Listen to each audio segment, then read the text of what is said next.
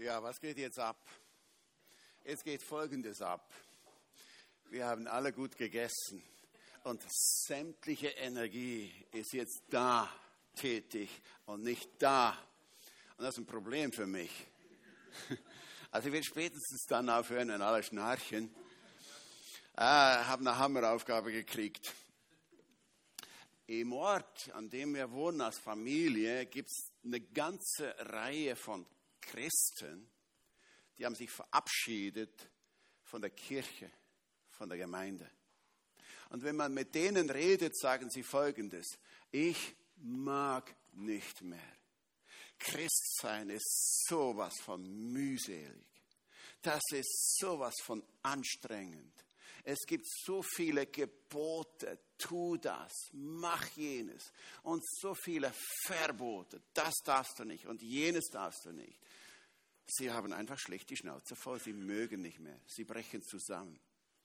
Und das wundert mich, weil wir in den Evangelien das pure Gegenteil lesen. Zum Beispiel das. Jesus sagt, ich bin die Tür für die Schafe.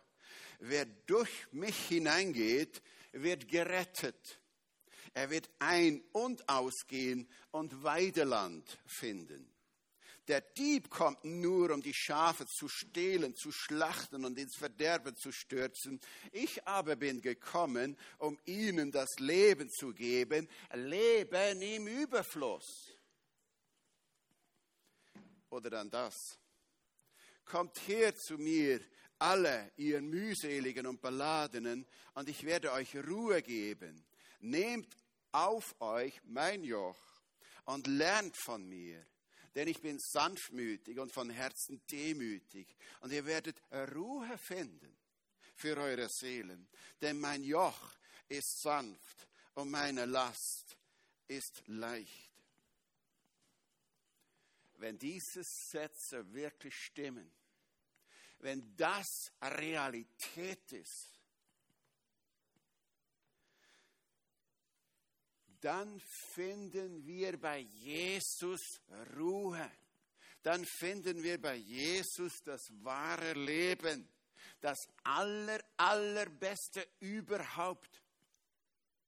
Wenn Jesus der gute Hirte ist, dann sind die anderen im besten Fall Tierquäler und im schlimmsten Fall reißende Wölfe. Wenn er die Tür zu den Schafen ist, dann finden wir bei ihm Sicherheit. Wenn er Ruhe verspricht, dann ist woanders Stress. Wenn er sanftmütig ist, dann sind die anderen Tyrannen. Wenn sein Joch sanft ist, dann ist das Joch der anderen eine große Last. Wenn seine Last leicht ist, dann bürden uns doch andere schwere Lasten auf. Wie nur kommt es jetzt, dass so viele Christen denken, es ist gerade umgekehrt. Jesus lädt mir, eine schwere Last auf. Ich breche darunter zusammen. Wenn Jesus sagt, ihr habt Leben im Überfluss, dann muss doch irgendetwas von diesem Leben spürbar sein. Wenn die anderen stehlen und schlachten und verderben und schwere Lasten aufbürden, einen schinden und treiben und damit ist nicht der Teufel gemeint. Im Kontext wird ganz klar, damit sind die religiösen Führer gemeint, die religiöse Elite wenn die uns das alles auflegen, dann ist doch die Jesus-Nachfolge keine Last. Dann ist sie doch keine Sklaverei. Dann ist doch bei Jesus Freiheit und Leben zu finden. Wenn Jesus verspricht, guck mal, ihr werdet Ruhe finden für eure Seelen dann stimmt doch etwas nicht, wenn wir behaupten, der Glaube macht krank. Und die Kirchen, die führen dazu, dass wir zum Psychiater gehen müssen, weil wir sogenannte ekklesiogene Neurosen haben. Lasten legen uns doch die anderen auf, nicht Jesus. Jesus macht den religiösen Führern seiner Zeit genau diesen Vorwurf.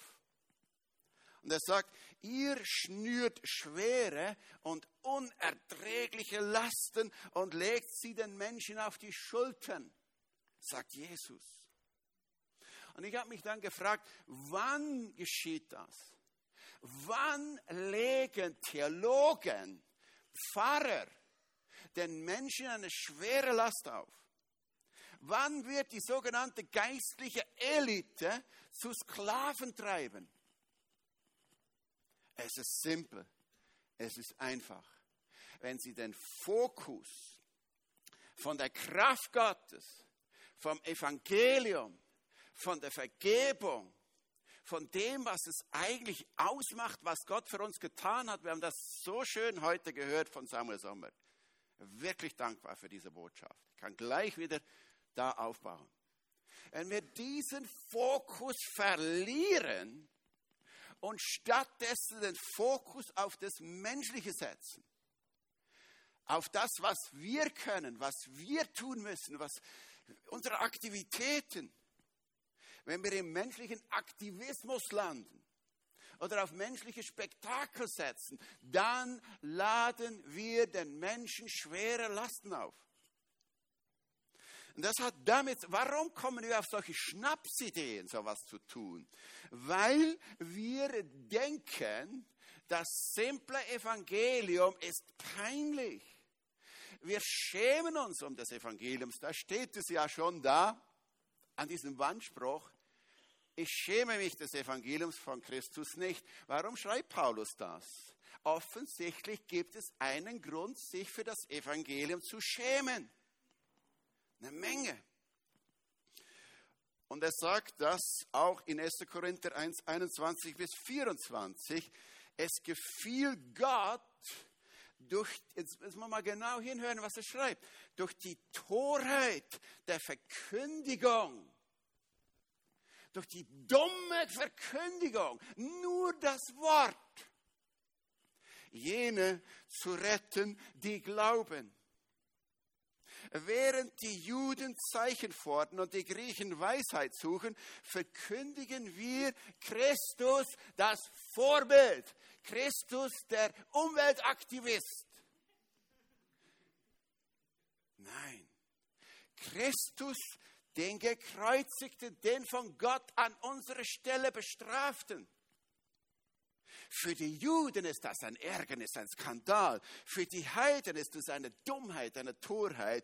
Für die aber, die berufen sind, Griechen wie Juden, Christus als was?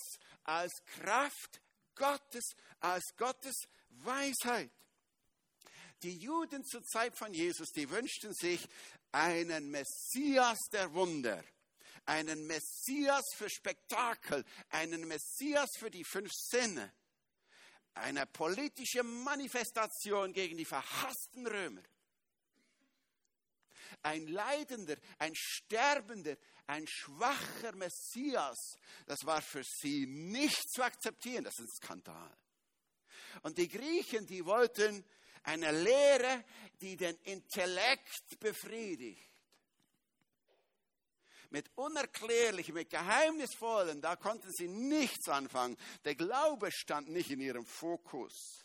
Und Paulus sagt, guck mal, der gekreuzigte Christus ist unser Zeichen, ist unser Wunder.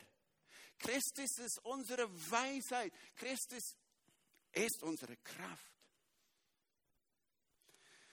Wenn ich das so lese, dann muss ich feststellen, 2000 Jahre später, nachdem Paulus das geschrieben hat, hat sich nichts verändert. Das Evangelium von dem gekreuzigten Christus geht nach wie vor unzähligen von Menschen als Skandal und zunehmend, das muss ich leider jetzt auch sagen, immer mehr auch, besonders auch in der Schweiz, innerhalb der evangelikalen Szene immer mehr auch. Man macht Abstriche. Es ist ein Skandal. Und das läuft dann ungefähr so in der Argumentation. Der allmächtige Gott, dieser Gott, der nur Liebe ist, braucht Blut, das fließt, um die Welt mit sich zu versöhnen? Er soll seinen eigenen Sohn geschlachtet haben, damit Menschen gerettet werden. Hallo? Was ist das denn für ein Monster? Es soll doch einfach beide Augen zudrücken und alles ist gut.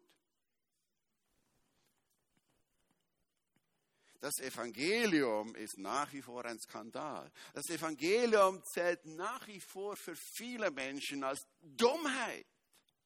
Das eigentliche Problem, das wir Menschen haben, soll Schuld gegenüber Gott sein.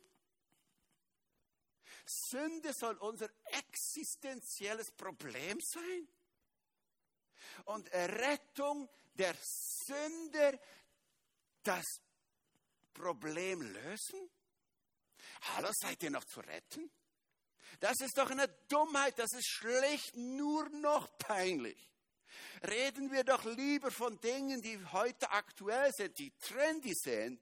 Wenn wir ankommen wollen, dann reden wir davon, wie verfeindete Nationen befriedet werden können wie wir die Gleichstellung von Mann und Frau herstellen können, wie wir das Klima schützen können, wie wir die Artenvielfalt retten können. Das kommt an. Und eliminieren wir diese peinlichen Elemente wie das Kreuz und das Blut und das Opfer und Sünde und der zornige Gott aus dem Evangelium. Und wir sind wieder voll dabei. Wir haben wieder was zu sagen und die Welt hört auf uns. Und in diesem Eifer setzen wir auf Themen, die rein menschlich sind. Auf Gesellschaft, auf gesellschaftspolitischen Aktivismus, auf unzählige Tipps und Tricks, wie wir in dieser Welt die Welt besser machen können.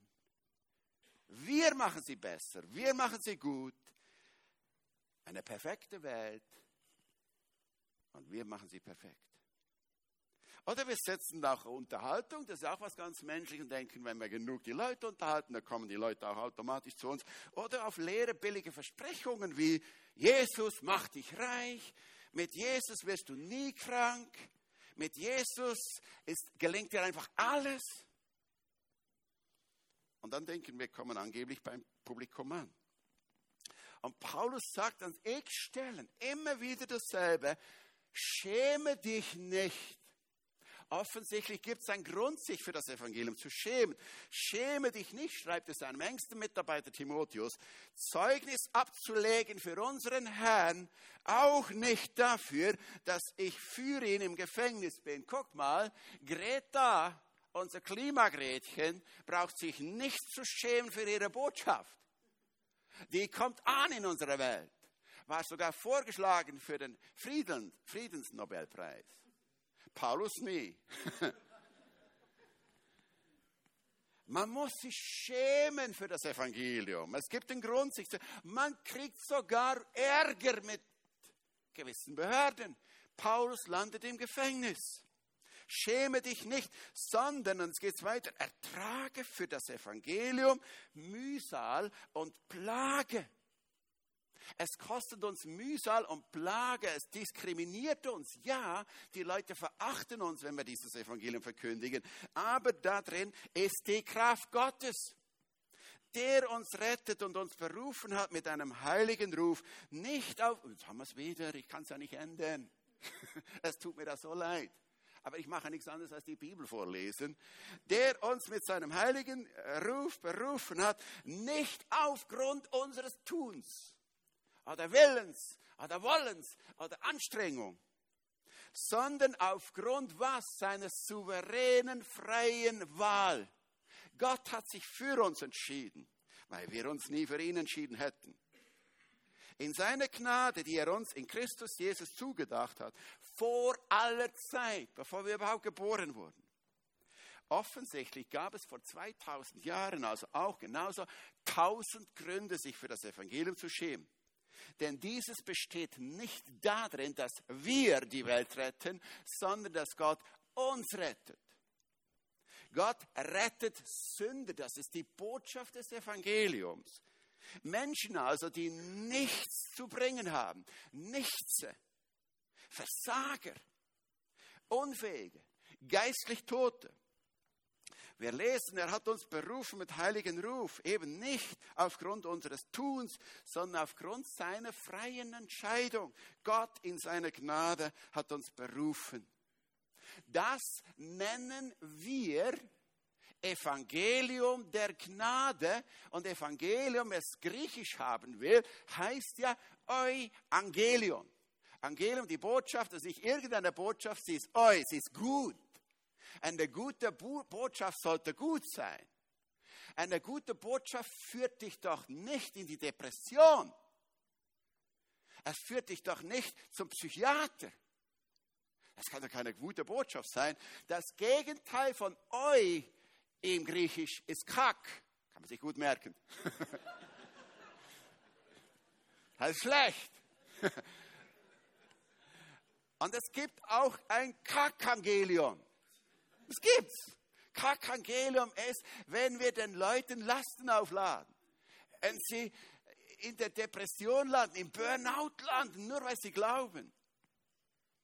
Und ich frage mich, wie kommt es, dass ausgerechnet wir Christen, die wir uns evangelisch nennen, so sehr nicht auf das Evangelium setzen, sondern auf menschlichen Aktivismus, auf das, was wir tun und was wir machen müssen. Wie kommt es denn?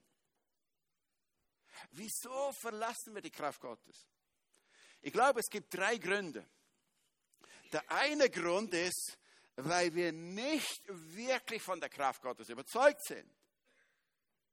Das ist ja das, was so die Hyperliberalen glauben. Die sagen, okay, Gott hat sich längstens aus dem Tagesgeschäft herausgezogen. Er überlässt uns Menschen uns selber, unserem Schicksal. Wir sind jetzt gefordert. Okay, dann ist menschlicher Aktivismus gefordert. Oder aber, es gibt einen zweiten Grund, das Kreuz ist uns schlicht einfach zu peinlich. Strafender Gott, Blut, das fließt, all diese Dinge. Ah, peinlich. Oder der dritte Grund ist, wir haben, und das ist die fromme Version, wir haben das Gefühl, zu viel Gnade verdirbt den guten Charakter. Das gibt's. Zu viel Gnade verdirbt den guten Charakter. Manchmal gibt es auch eine Mischung aus allen drei oder nur zwei, je nachdem. Auf jeden Fall, es hat katastrophale Konsequenzen, wenn wir sagen, wir wenden uns ab von der Kraft Gottes, vom Evangelium und wenden hin, uns hin zu dem, was der Mensch tut. Und das ist nichts Neues. Seit es Christen gibt, ist dieser Beschuss immer wieder da. Schon im Jahr 390 bis 410 gab es in Rom ein frommer Mönch, ein britischer Mönch. Und er hat dort in Rom gepredigt und gesagt, liebe Leute, wir sind gut. Wir sind als gute Menschen geboren. Wir können Gott gefallen aus eigener Kraft. Er hat an die Moral appelliert und er wollte moralisch hochstehende Menschen. Pelagius hieß er. Er sagt, wir werden nicht mit Sünde geboren, wir können aus eigener Kraft Gott gefallen. Die damalige römisch-katholische Kirche, die katholische Kirche damals, ganz einfach genannt, hat im Jahr 416 diese Lehre verdammt und gesagt, das ist eine Irrlehre. Das ist total falsch. Und selbst die Hälfte, wenn man Pelagius halbiert, also seine Lehre halbiert und sagt, okay, die Hälfte ist gut. 50-50. 50 Gott, 50 Mensch. Selbst das hat die katholische Kirche verdammt und gesagt, es ist nicht 50-50. Also, es war eigentlich klar. Man muss auch die katholische Kirche mal rehabilitieren. In dieser Hinsicht. Aber im späten Mittelalter war von diesem Evangelium kaum mehr was zu spüren. Rettung wurde für viel Anstrengung und noch für mehr Geld verkauft. Und da gab es einen kleinen deutschen Augustinermönch und der hat mit einer heftigen Schrift, Schrift dagegen gehalten.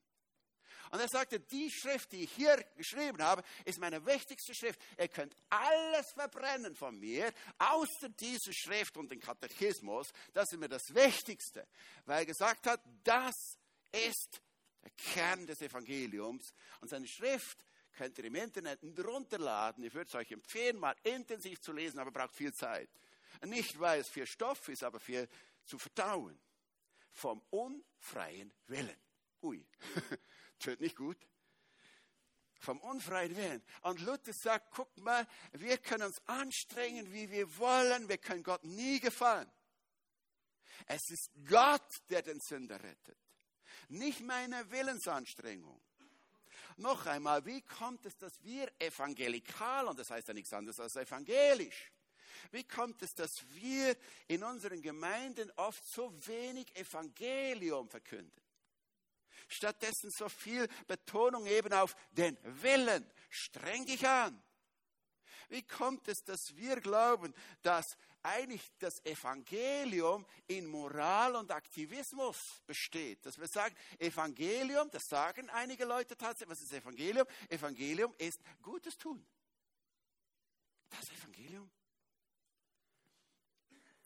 Während meines Studiums in Gießen habe ich mich in meiner ersten Semesterarbeit mit einem Mann beschäftigt, der weltbekannt ist und in evangelikalen Kreisen unglaublichen Einfluss hatte. Und dieser Mann heißt Charles Finney.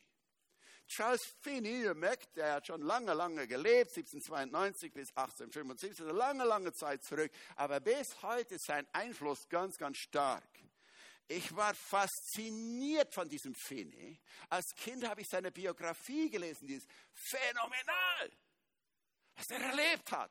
Und dann kam er bekehrt und hat angefangen zu predigen. Und äh, äh, Robert Godfrey, ein amerikanischer Historiker, hat mal gesagt, die, er hat untersucht, wer war erfolgreich als Evangelist. Es sind Evangelisten, es sind Menschen mit großen Augen. du brauchst große Augen. Dann erreichst du die Herzen. Große Augen. Das hat er gehabt. Merkt man, stechende Augen. Die Leute direkt zur Buße geführt, nur mit seinen Augen schon. Ich war also überwältigt von seinem Erfolg. Er soll 500.000 Menschen zur christlichen Religion geführt haben. Aber dann habe ich mich intensiv mit seiner Theologie beschäftigt. Er hat eine sogenannte systematische Theologie herausgegeben seine Vorlesungen, die er später dann als Professor am Oberlin College gehalten hat. Und wenn ich da reinschaue, dann merke ich, das ist nicht evangelisch. Das ist auch nicht katholisch. Das ist das, was selbst die katholische Kirche x-mal verdammt hat. Nämlich Pelagius. Und zwar in Reinstform. Das vertritt hier Charles Finney. Wenn ich die ersten fünf Kapitel anschaue, dann geht es nur um Moral.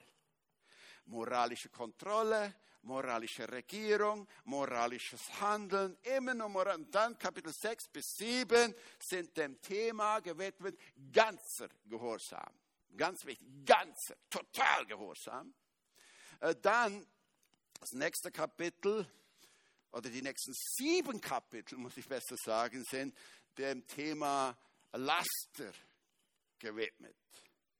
Egoismus, ein paar Tugenden. Und dann erst in Kapitel 21 kommen ein paar Dinge vor, die wir denken, okay, das hat jetzt mit Theologie zu tun. Sühne, Wiedergeburt, Reue, Glauben und dann wieder ganz zentral, lang, lang, lang, die natürliche Fähigkeit des Menschen werden gleich schauen, was er darunter versteht. Und dann gibt es ein kurzes Kapitel über Rechtfertigung und danach sechs Kapitel über was? Heiligung. Also man merkt, der Kerl hat nicht wirklich eine systematische Theologie geschrieben. Also ich unterrichte systematische Theologie. Das ist keine systematische Theologie, das ist eine Morallehre. Und da ist null Evangelium drin. Finis Sündenlehre sieht so aus. Der Mensch ist nicht wirklich in Sünde gefangen, radikal in Sünde gefallen. Der Mensch besitzt die Fähigkeit, schreibt er, ihr könnt es gerne alles nachlesen, ich erzähle keinen Mist. Der Mensch besitzt die Fähigkeit, von sich aus Gott zu gefallen. Und zwar so gut, dass Gott ihn rechtfertigen muss. Finney sagt, die Erbsündenlehre, also die Lehre, dass wir sagen, wir haben unsere Sünde von Adam geerbt und darum sind wir von Grund auf schlecht, ist, Zitat, antibiblisches, unsinniges Dogma, sagt er. Und er besteht darauf, dass die eigentliche Wiedergeburt von der Entscheidung des Menschen abhängt. Das heißt, ich entscheide, ob ich wiedergeboren werden will. Er werde sich vehement dagegen, dass der Glaube ein Geschenk von Gott ist.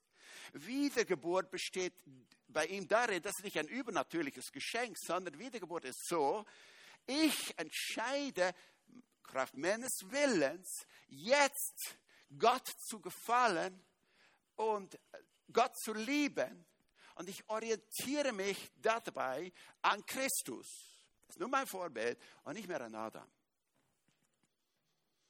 Mit dieser Aussage hat er natürlich, finde ich, das merkt man, einen massiven Einfluss auf die evangelikale Evangelisation. Da ist immer die Rede, entscheide dich, damit du neu geboren wirst. Das finden wir bei ihm, das gab es vorher nicht. Moderne Evangelisten rufen also die Menschen dazu auf, sich für die Wiedergeburt zu entscheiden. Das heißt, der Glaube und die Umkehr gehen der Wiedergeburt voraus. Wie soll das gehen? Das heißt, Bekehrung, ich muss zuerst Gutes tun, dann erst kann Gott mich annehmen, heißt das. Exakt an diesem Punkt wird das Sola Gratia der Reformation umgestoßen. Und guckt, äh, das hat eine ganze Folge von anderen Implikationen. Das heißt, Christus, sagt er, ist nicht für unsere Sünden gestorben. Explizit sagt er das. Christus hätte gar nicht für unsere Sünden sterben können. Wenn schon, dann wäre er nur für seine eigenen Sünden gestorben. Er hätte nur sich selbst rechtfertigen können. Er hat eine ganz komische Christologie. Ich ahne, die ist sehr defekt. Gerechtfertigt, sagt er, hör gut zu, gerechtfertigt wird ein Mensch nur auf der Grundlage eines vollkommenen und un unterbrochenen Gehorsams gegenüber dem Gesetz Gottes. Wow. Und er sagt dann weiter, wenn das ausreichte, was Christus gemacht hat am Kreuz, wenn das so wäre, warum, da kommt eine Frage, eine rhetorische Frage, warum ist es denn so, dass wir uns durch unseren eigenen Gehorsam retten? Gut zugehört? Wir retten uns durch unseren eigenen Gehorsam, sagt er. Da braucht es doch nicht die Lehre, dass Jesus alles getan hat. Das reicht nicht. Christus allein genügt nicht. Also Solus Christus ist auch dann wegradiert. Und Fini sieht eigentlich immer eine große Gefahr, dass eben Gläubige lasch werden können, dass sie in Sünde fahren, dass sie die Sünde nicht ernst nehmen. Und er sagt, wir orientieren uns am Beispiel von Jesus. Er ist das moralische Beispiel, wie er gelebt hat. Und dann meiden wir Sünden. Und er sagt, nur wer wirklich tatsächlich heilig lebt und heilig ist, wird von Gott angenommen. Morgen schon können wir wieder zu den Verworfenen gehören. Es gibt die schöne Frage, die diskutieren Studenten der Theologie immer wieder auf und runter. Hört ein Christ auf, Christ zu sein, wenn er sündigt? Es ist unabhängig davon, wie wir die Frage beantworten. Fini beantwortet sie so. Immer, wenn er sündigt, der Christ hörte vorerst auf, heilig zu sein. Der Christ ist also nur so lange gerechtfertigt, wie er gehorcht und muss verurteilt werden, wenn er nicht gehorcht. In dieser Hinsicht befinden sich also der sündigende Christ und der unbekehrte Sünder auf genau demselben Boden. Wow! Ich habe überlegt, ich war, bevor ich heute Morgen noch zur Dusche ging und die Tür aufmachte, na vorher, bevor ich überhaupt aus dem Bett ausstieg, hatte ich keine Chance gehabt. Ich bin verloren, nonstop. Welche Sicht von Sünde hatte dieser Fini? Jedenfalls nicht die von Luther. Luther hatte eine realistische Sicht von sich. Er hatte gesehen, es reicht nicht, ich bin Sünder durch und durch. Ich alter Maden sag, ich kann nichts, ich bin nichts, ich bin ein Sünder. Und er hat sich dann angestrengt, die ganze Zeit, sechsmal täglich, sechsmal täglich beichten gegangen. Sein Beichtvater halb wahnsinnig an ihm. Er sagt ihm, hallo Luther, komm mal, das, mach, äh, geh einfach und liebe Gott. Weißt du, was Luther gesagt hat? Gott lieben, ich hasse diesen Gott manchmal, weil er wusste, ich genüge ihm nicht. Und dann hat Luther ja das Evangelium entdeckt. Aber Fini offensichtlich nicht. Für Fini ist heiliges Leben die Bedingung der Rechtfertigung. Das heißt, dieser Satz stößt das ganze Evangelium um. Aus der guten Nachricht wird die schlechteste Nachricht überhaupt. Fini nannte die Lehre von der Rechtfertigung des Sünders durch Anrechnung der Gerechtigkeit des Christi. Das heißt, Christus hat an unserer Stelle den Gehorsam, den wir leisten sollen, an unserer Stelle geleistet und uns angerechnet. Er nennt das jetzt, haltet euch fest am Satz, er nennt diese Lehre ein anderes Evangelium. Er sagt, das ist ein anderes Evangelium. Ausgerechnet, Paulus sagt das pure Gegenteil. Ein anderes Evangelium ist, wenn Christus nicht genügt. Und er sagt, nein, das ist ein anderes Evangelium, wenn er sagt, Christus genügt. Also, das ist schon Wahnsinn. Und er sagt weiter, in der Religion gibt es nichts, was über die natürlichen Fähigkeiten hinausgeht. Es gibt nichts, was über die natürlichen Fähigkeiten hinausgeht. Welche Pneumatologie hat er denn? Sie besteht ausschließlich in der rechten Ausübung der natürlichen Fähigkeiten. Es ist nur das und nichts anderes. Wenn die Menschen religiös werden, sind sie nicht in der Lage, Leistungen zu erbringen, die sie vorher nicht erzielen konnten. Da hat sich nichts verändert. Sie üben nur die Fähigkeiten, die sie vorher schon hatten, auf andere Weise aus und benutzen sie zur Ehre Gottes. Das ist alles. Es ist alles natürlich. Es gab viele Kritiker damals schon von, äh, Charles Finney. Unter Umständen äh, haben die sich dann sehr unbeliebt gemacht, weil er war sehr populär. Benjamin Warfield war einer und er meinte zu Finney, man könnte bei Finney Gott aus seiner Theologie streichen und sie würde ihren eigentlichen Charakter dennoch behalten. Warum? Weil alles menschliches Machwerk ist. Das ist alles nur menschliches Machwerk. Seine Theologie ist nicht evangelisch und ich würde sogar weitergehen, sie ist nicht mal halbwegs christlich. Und doch folgen so viele seinem Beispiel. Indem sie sagen, es ist alles machbar, es ist alles eine Frage der natürlichen Fähigkeiten. Man muss nur sich genügend anstrengen, man muss nur gut planen, man braucht nur die richtigen Methoden. Finney sagt, eine religiöse Erweckung ist in keiner Weise ein Wunder oder von einem Wunder abhängig. Sie ist ein rein logisches Ergebnis des richtigen Gebrauchs der eingesetzten Mittel, ebenso wie jeder andere Effekt, der durch die Anwendung der Werkzeuge entsteht. Es ist völlig, wenn ich mit dem Hammer auf den Nagel haue, dann ist es ein ganz normaler physikalischer Effekt. Und er sagt, so ist es auch mit der Erweckung. Ich kann das machen. Vor zwei Tagen hat mich ein Pastor angerufen und mir gesagt, äh, ich habe gekündigt. Ich sage, warum? Was ist passiert? Es geht einfach nicht mehr. Ja, warum denn? Sag, ja, als ich in der Gemeinde angefangen habe, hat die Gemeinde mir gesagt, eigentlich wollten wir die Gemeinde schließen, aber wir dachten, du kommst als Pastor, du bringst uns die Erweckung. Puh. Solche Erwartungen haben wir heute in den Gemeinden. Wir holen den richtigen Pastor, wir wenden die richtigen Methoden an und die Erweckung kommt automatisch. Das ist Finney.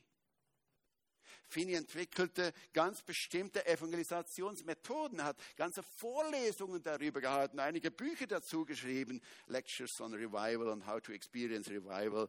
Und wenn man da zum Beispiel in ein Inhaltsverzeichnis hineinschaut, hier zum Beispiel auf How to Experience Revival, dann merkt ihr, man braucht nur das Inhaltsverzeichnis zu schauen, es ist machbar. Schritt 1, 2, 3, 4 und zack, und dann hast du deine 500.000.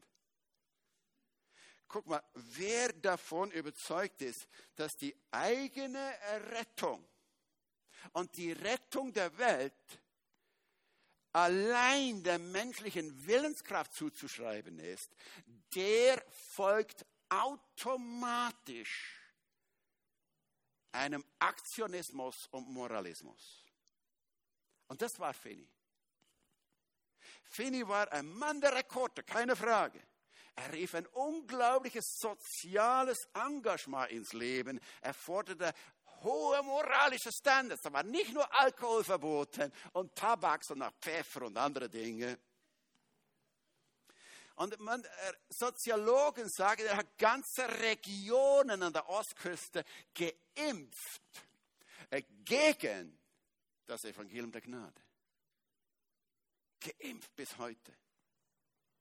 Denn wie lange hielten denn die Bekehrten durch?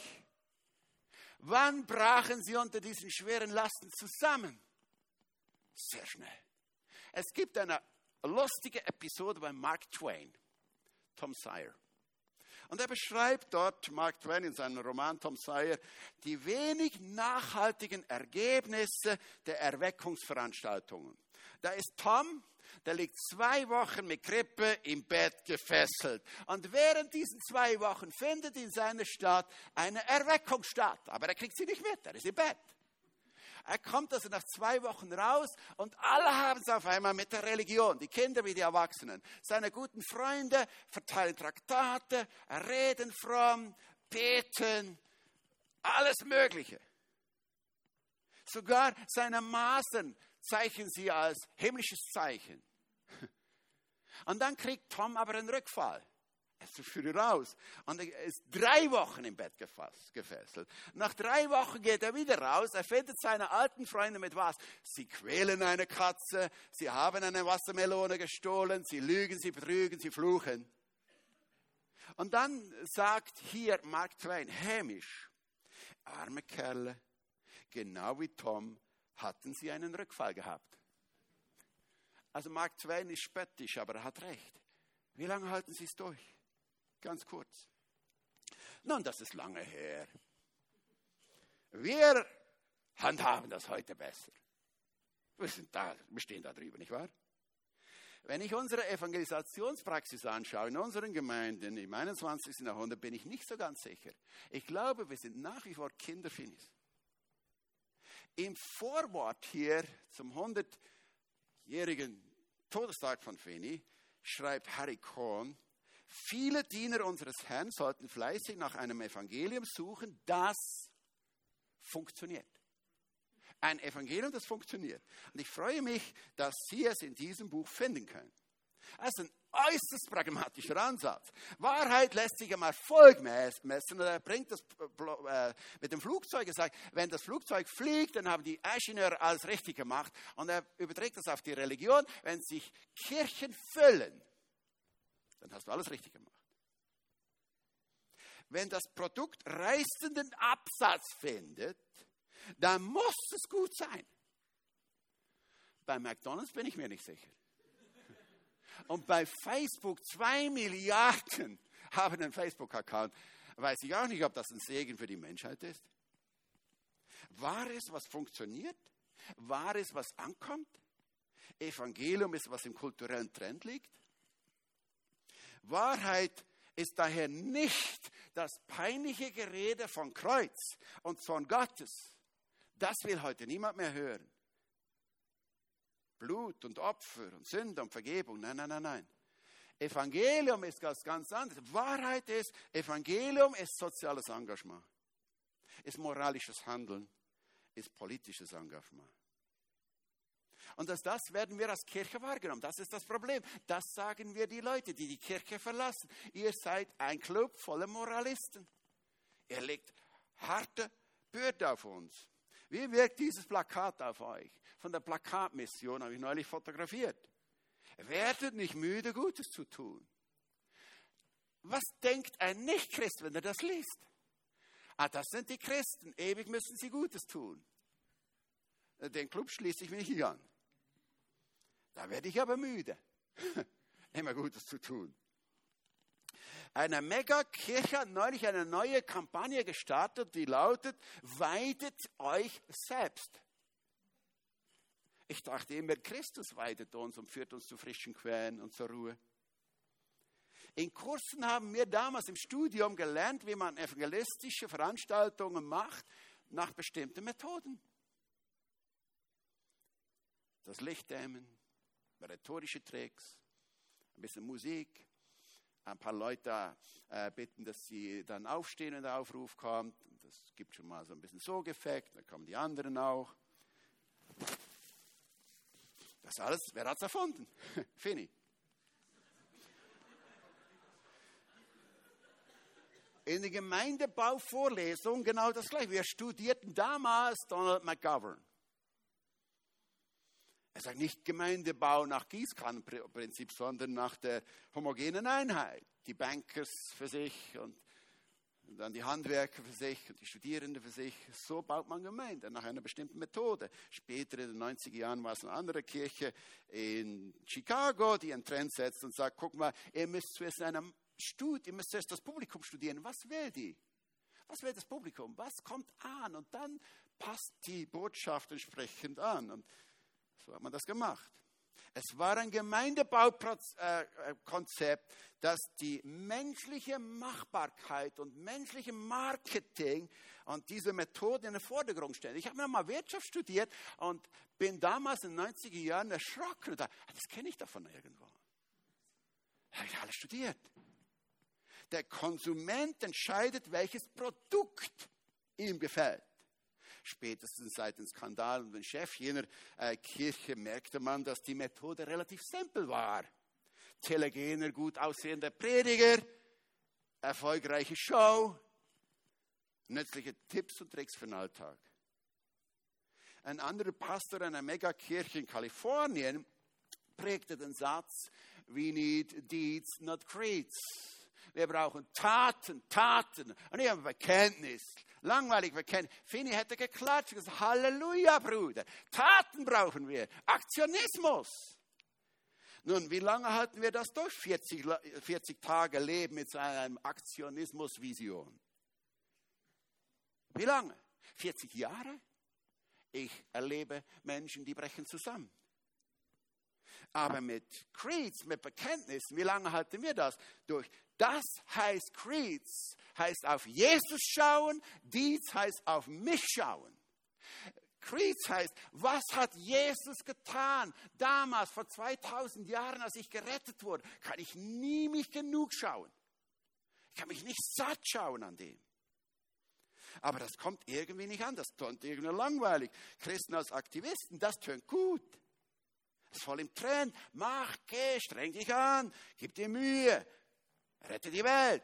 Unzählige Imperative. Und das simple, einfache Evangelium von der Gnade Gottes scheint irgendwo in Verruf geraten zu sein. Es gilt als langweilig, als fantasielos, als wenig ansprechend, aber auch das ist nichts Neues.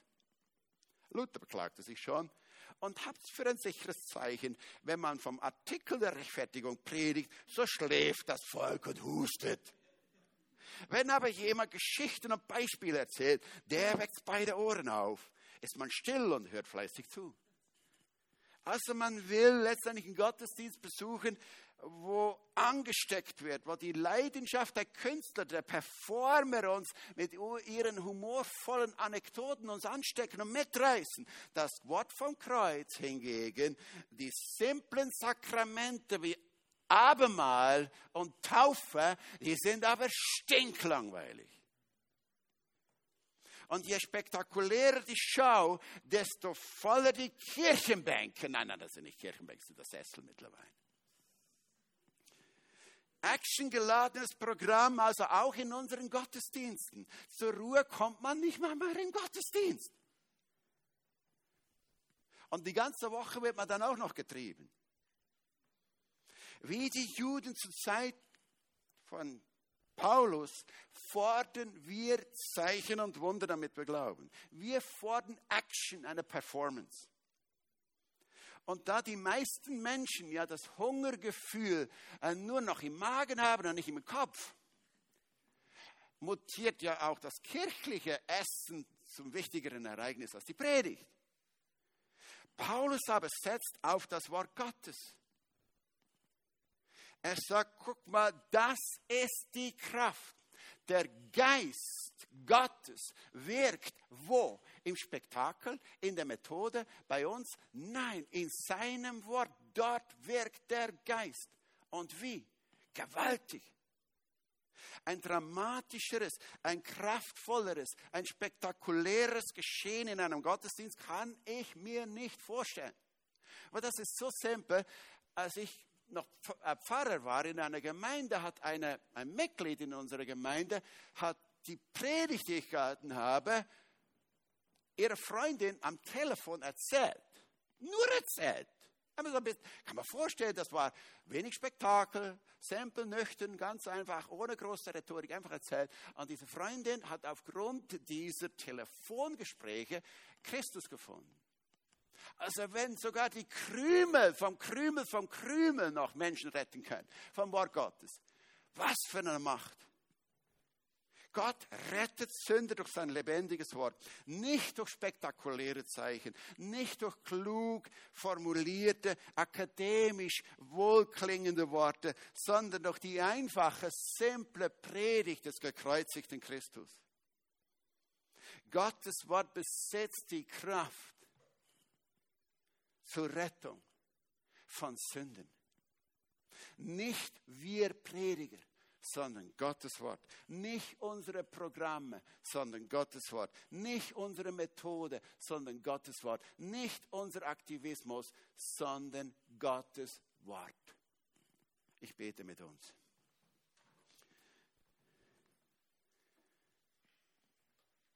Vater, wir sind einfach erstaunt, wie lebendig dein Wort ist. Wir wissen es, dein Wort lebt und es schafft Leben. Es verändert Herzen. Es verändert Gedanken.